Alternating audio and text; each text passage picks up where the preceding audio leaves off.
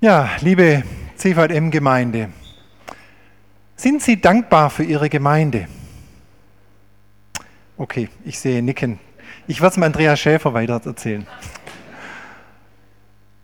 Ja, gar nicht so selbstverständlich, dass wir mit Ja antworten. Vor zwei Tagen habe ich einen älteren Mann besucht, den habe ich schon eine Weile nicht mehr im Gottesdienst getroffen. Und dann hat er mir im Gespräch seinen ganzen Frust ausgeschüttet über unsere Gemeinde. Ich habe dann zu ihm gesagt, ja, mag ja alles sein, aber, aber steht nicht, habe ich gesagt, in unserer Schrift, verlasst nicht eure Versammlungen. Ja, sagt er, das kennt er natürlich, aber, hat er dann gesagt. Ja, da merken wir, ganz wichtig, welche Perspektive haben wir auf unsere Gemeinde. Schauen wir auf das, was uns stört? Oder schauen wir auf das, wofür wir dankbar sein können? Mal weiter gefragt, wären Sie auch dankbar für Ihre Gemeinde, wenn es jetzt drunter und drüber ginge? Also, gebt mal ein bisschen Beispiele. Also, wenn Ihre Gemeinde so tief gespalten wäre, dass es unversöhnliche Lager gibt, die sich gegenüberstehen. Ja, und wenn hier im Gottesdienst jeder mal gerade so aufstehen würde und sagen würde, ah, ich habe eine Prophetie oder Brüder oder Schwestern, ich muss jetzt anfangen in Zungen zu reden, auch wenn es jetzt keiner versteht und keiner auslegen kann. Oder wenn einige sagen würden, die Auferstehung, das gibt es gar nicht, nie passiert, wird nie passieren. Oder andere sagen würden, also ins Bordell gehen, geht natürlich. Mein Körper, Hauptsache meine Seele ist bei Gott. Körper ist zweitrangig. Oder andere sagen würden, oder also gegen den ziehe ich jetzt vor Gericht. Kann, ist mir egal, ob der aus der gleichen Gemeinde ist, wir treffen uns wieder vorm Richter. Oder wenn andere sich vom Abendmahl betrinken würden, also betrunken zum Abendmahl dann kommen. Ja, wollten wir auch dann noch sagen, für so eine Gemeinde, wo all das passiert, danke, danke für so eine Gemeinde.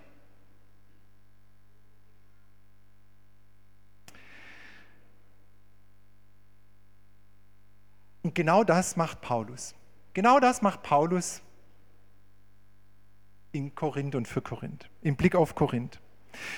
Und er macht das jetzt nicht, um alles irgendwie ein bisschen schön zu reden, so wie es manchmal so in kirchlichen Grußworten passiert, ja, wo man denkt, ja, irgendwie bin ich im falschen Film oder wir kennen nicht die gleichen Leute, sondern er dankt aufrichtig, von ganzem Herzen, Gott, für all das, was er der Gemeinde in Korinth geschenkt hat. Auch wenn er genau weiß, was die Gemeinde aus diesen Geschenken gemacht hat. Paulus schreibt im ersten Kapitel an die Korinther, unser heutiger Predigtext, ich lese nach der Luther-Übersetzung. Ich danke meinem Gott alle Zeit euretwegen für die Gnade Gottes, die euch gegeben ist in Christus Jesus dass ihr durch ihn in allen Stücken reich gemacht seid, in allem Wort und in aller Erkenntnis. Denn die Predigt von Christus ist unter euch kräftig geworden, so dass ihr keinen Mangel habt an irgendeiner Gabe und wartet nur auf die Offenbarung unseres Herrn Jesus Christus. Der wird euch auch festmachen bis ans Ende dass ihr untadlich seid am Tag unseres Herrn Jesus Christus. Denn Gott ist treu, durch den ihr berufen seid, zur Gemeinschaft seines Sohnes Jesus Christus, unseres Herrn.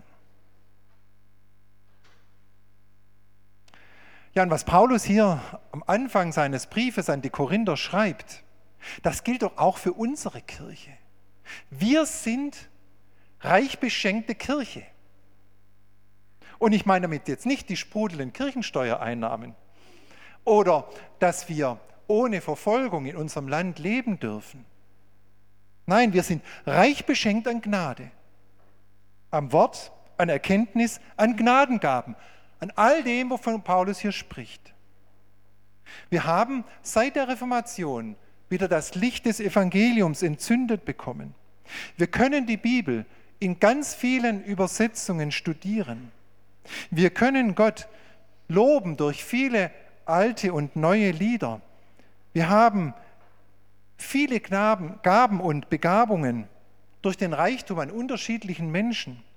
Wir haben Lehrer und Lehren, die uns tiefer einführen können. All das haben wir und dafür können wir Gott von Herzen dankbar sein. Nun sind wir aber nicht nur eine reich beschenkte Kirche, wir sind auch eine tief verwundete Kirche. Wir sind in unserer Kirche tief zerstritten über die Frage der Trauung gleichgeschlechtlicher Paare. Wir sind völlig erlahmt in unserer Naherwartung. Wir sind von Irrlehren und Irrlehrern umgeben und bedroht und wir sind von landeskirchlichen Aufbrüchen und Erweckungen bis auf wenige Ausnahmen abgesehen weit entfernt. Wir haben innerhalb unserer Kirche ein so unterschiedliches Schriftverständnis, wie es unterschiedlicher gar nicht sein könnte. Wir haben Hirten, die sich selber weiden und Schafe, die den Hirten gar nicht kennen.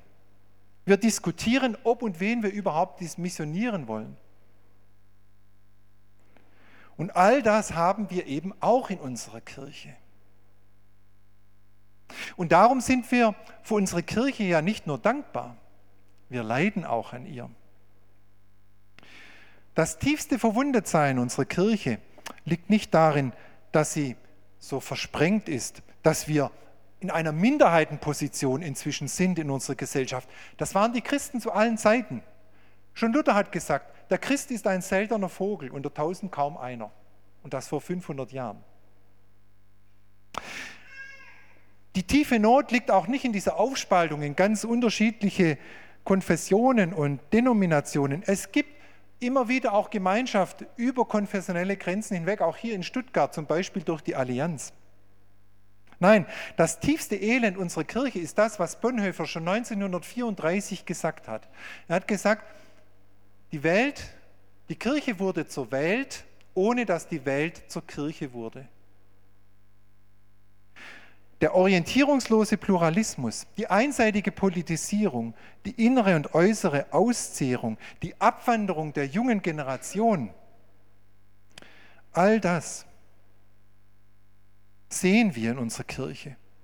Und ich leide daran. Natürlich ist es leicht, auf die Kirche zu schimpfen. Und glauben Sie mir, als Gemeindepfarrer habe ich da jede Menge auch immer davon hören dürfen, bei meinen Hausbesuchen oder bei sonstigen Gelegenheiten. Aber wer die Kirche wirklich liebt, der schimpft nicht über sie, sondern der leidet an ihr. Ein Oberkirchenrat hat mal Jesus geklagt über einen vielbesprochenen Vortrag, in welchem ein Journalist mit der Kirche abgerechnet hatte. Warum klagst du so? fragte Jesus. Ich schäme mich, Herr. Unsere Leute haben ihren Mund nicht aufgemacht, als er über deine Kirche herzog. Ich gebe ja zu, er hat viel Richtiges gesagt, aber manches war doch falsch und einiges geradezu dumm. Wie kannst du zulassen, dass so einer über deiner Kirche zu Gericht sitzt? Wer ist denn deiner Meinung nach dazu berufen? Du allein, Herr sagte der Oberkirchenrat, denn sie gehört dir. Dann sei froh, dass ich die Kritik einstweilen den Zeitungsschreibern überlasse. Wünsche dir nicht mein Gericht. Und doch wünsche ich es, sagte der Oberkirchenrat, weil du deine Kirche liebst. Was würdest du in meiner Stelle tun? Da schwieg der Oberkirchenrat lange, bis er bekannte, Herr, mein Glaube wäre wohl nicht groß genug für eine unglückliche Liebe. Manches, was in meiner und deiner Kirche geschieht, macht mich wütend. Und vieles treibt mir die Schamröte ins Gesicht. Aber jetzt, da du mich fragst, habe ich begriffen, dass wer deine Kirche liebt, mit dir leidet.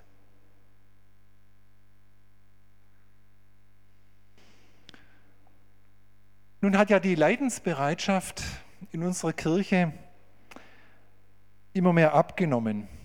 Früher, und ich bin jetzt in einem Alter, wo ich das Wort wirklich so aussprechen darf, früher, ähm, da saßen die Pietisten manchmal auch jahrelang unter einer Kanzel eines Pfarrers, der ihrer Meinung nach das Evangelium nicht verkündigt hat.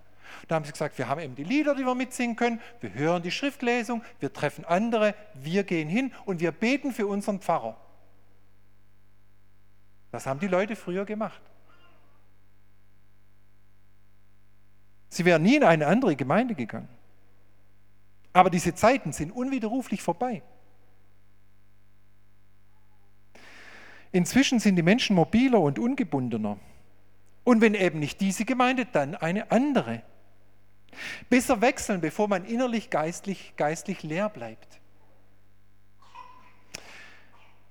Ja, und die Alten, von denen ich vorher gesprochen hatte, die haben ja zum landeskirchlichen Gottesdienst vormittags noch ihre Gemeinschaftsstunde, 14 Uhr, nachmittags, also da, wo man eigentlich sein Mittagsschläfchen macht, gehabt. Ja. Und auch diese Form stirbt aus.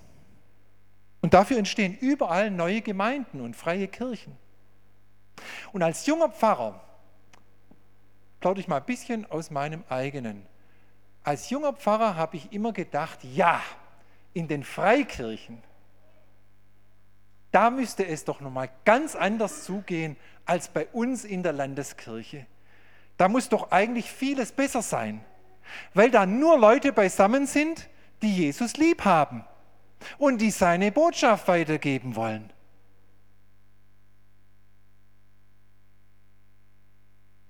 Die alle an einem Strang ziehen. Und jetzt, einige Jahrzehnte später, und an Erfahren und Einblicken in freikirchliche Strukturen auch um eines, einiges reicher, bin ich inzwischen so weit, dass ich bei allen Nachteilen, bei allen Mängeln und bei allen Verirrungen der Landeskirche auch dankbar für sie bin. Ich bin dankbar für die missionarischen Chancen, die mir meine Kirche gegeben hat. Ich bin dankbar auch für die finanziellen Rahmenbedingungen, die mich vor Abhängigkeiten geschützt haben. Ich bin dankbar auch für die Konflikterprobungen, für die es in unserer Kirche einen, einen Rahmen gibt, sodass nicht sofort eine neue Gemeinde entstehen muss.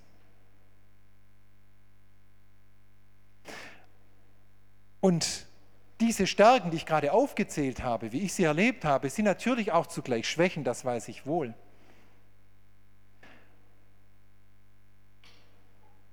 Aber unsere Landeskirche bietet aufgrund ihrer Größe ja Platz für ganz viele Formen von Gemeinschaft und Gemeinde.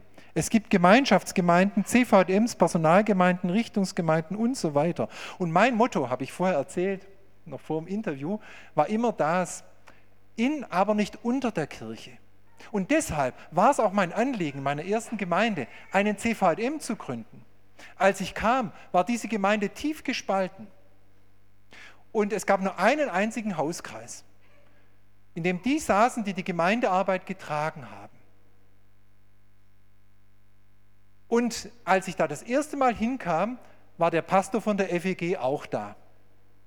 Und die Leute waren alle schon auf dem Sprung in die freie evangelische Gemeinde. Und die haben nur noch gewartet, welcher Pfarrer kommt jetzt zu uns. Und ich wusste, wenn dieser Kreis in die FEG wandert, dann verliere ich praktisch all die Mitarbeiter, die ich brauche und auf die ich angewiesen bin, um Gemeinde zu bauen.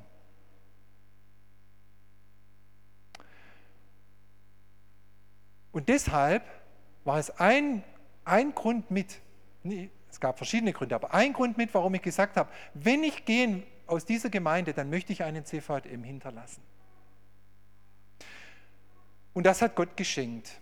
Und dieser CVM, der blüht und gedeiht bis heute und hat auch eine hauptamtliche Mitarbeiterin bis heute, also über 30 Jahre, finanziert dieser CVM in einer kleinen Schwarzwaldgemeinde mit ganz geringer Kaufkraft, ohne Mäzen, eine 100% Stelle aus Spenden, durch die Kinder- und Jugendarbeit geschehen kann. Das ist ein Geschenk. Das ist ein tiefer Grund zur Dankbarkeit. Und für was dankt nun Paulus eigentlich? Wenn wir reinschauen in den Bibeltext. Paulus dankt für die Gnade zunächst mal. Er dankt für die Gnade Gottes. Und damit bringt er doch ganz klar zum Ausdruck, mag es in Korinth doch aussehen, wie es will. Allein, dass in dieser verkommenen Hafenstadt eine christliche Gemeinde existiert, ist Gnade. Ist Gnade. Alle Probleme, alle Missstände in dieser Gemeinde können diesen Dank nicht aufheben. Und das macht Paulus, weil er vom Evangelium her denkt. Gott baut seine Gemeinde. Immer mit Sündern. Billy Graham hat mal gesagt, wenn es die heilige, reine Gemeinde gäbe und ich würde ihr beitreten, würde sie aufhören, heilig und rein zu sein. Ja, weil er wusste, ich bin Sünder, wie jeder von uns. Erst im Himmel werden wir die reine, heilige Gemeinde im Vollsinn des Wortes erleben. Aber jetzt sind wir Sünder. Zwar Begnadigte, aber eben Sünder. Und darum lebt unsere Kirche nicht aus Leistungen, nicht aus Vorzügen, nicht aus Erfolgen. Sie lebt von dem, was Jesus an und in ihr tut. Und wir brauchen die Mängel und Verkehrtheiten unserer Kirche weder schön zu reden noch zu dramatisieren. Denn unsere Kirche gehört nicht uns, sie gehört unserem Herrn. Danken ist also für die Kirche angesagt. Danken. Ja, wofür? Paulus zählt drei Dinge auf. Weil Gott sie beschenkt, weil Gott sie festmacht und weil Gott sie vollendet. Ja, Gott beschenkt seine Kirche und zwar nicht jetzt in Gebäuden in erster Linie oder in Rücklagen oder Aktivitäten. Reich ist eine Gemeinde oder eine Kirche, wenn sie im Wort beschenkt ist und in der Erkenntnis beschenkt ist. Und zwar nicht in irgendeiner Erkenntnis in irgendeinem Wort, sondern in Gottes Wort und in der Erkenntnis Gottes.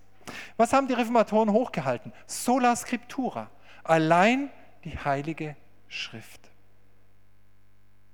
Denn Erkenntnis kommt aus dem Wort. Und das Wort drängt zur Erkenntnis. Und darum halte ich intensives Bibelstudium für so wichtig, dass wir uns, und damit meine ich jetzt nicht Quantität, also möglichst viel Bibel zu lesen, auch gut, ja. Intensiv heißt aber auch möglichst existenziell, sich mit Gottes Wort auseinanderzusetzen, es auf sich wirken zu lassen, es auch mit anderen zu diskutieren und sich darüber auszutauschen.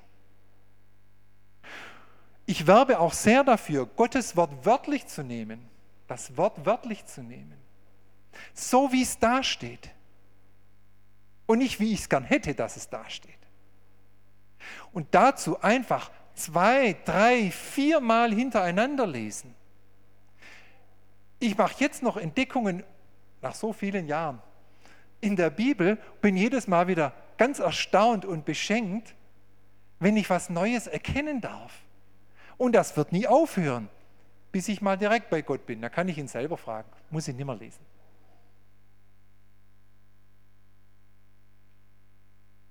Also Bibel lesen, Bibel studieren, Bibel auf sich wirken lassen, um immer mehr von Gottes Wesen, Gottes Willen, Gottes Heilsplan zu erkennen. Damit will Gott mich und jeden von uns hier beschenken. Und das Zweite, Gott macht seine Kirche fest. Also, Paulus rechnet ja ganz fest mit dieser Kraft Gottes, die die Gemeinde festmacht. Und was heißt festmachen? Festmachen heißt gründen. Amen, hebräisch, Aman, heißt da eigentlich von feststehen. Und wenn jetzt gerade auch in amerikanischen Gottesdiensten, da sind ja die Prediger eher so ein bisschen unterwegs, gell? Ja? Und die Gemeinde, die ruft dann ab und zu mal so nach einem Satz, was? Amen, sagt sie dann, Amen. Ja, rufen sie immer wieder mal rein, Amen. Und dieses Amen, ja, wem verdanken wir das Amen? Amen verdanken wir unserem Herrn. Er macht uns fest. Er gründet uns. Es liegt nicht an unserem guten Willen und nicht an unserem tollen Einsatz. Nein, es liegt an der Kraft Jesu. Da darf auch unser Glaube darin ruhen. Und Mögen Zeiten kommen, die noch viel schwerer sind als das, was wir uns vielleicht vorstellen können. Mögen Zeiten kommen auch der Verfolgung für unsere Kirche hier in Mitteleuropa. Auf Jesus ist Verlass. Jesus nimmt nichts zurück von dem, was er versprochen hat. Und wir können nur deshalb durchhalten, weil er an uns festhält. Weil er, weil seine Treue das letzte Wort hat über unserem Leben.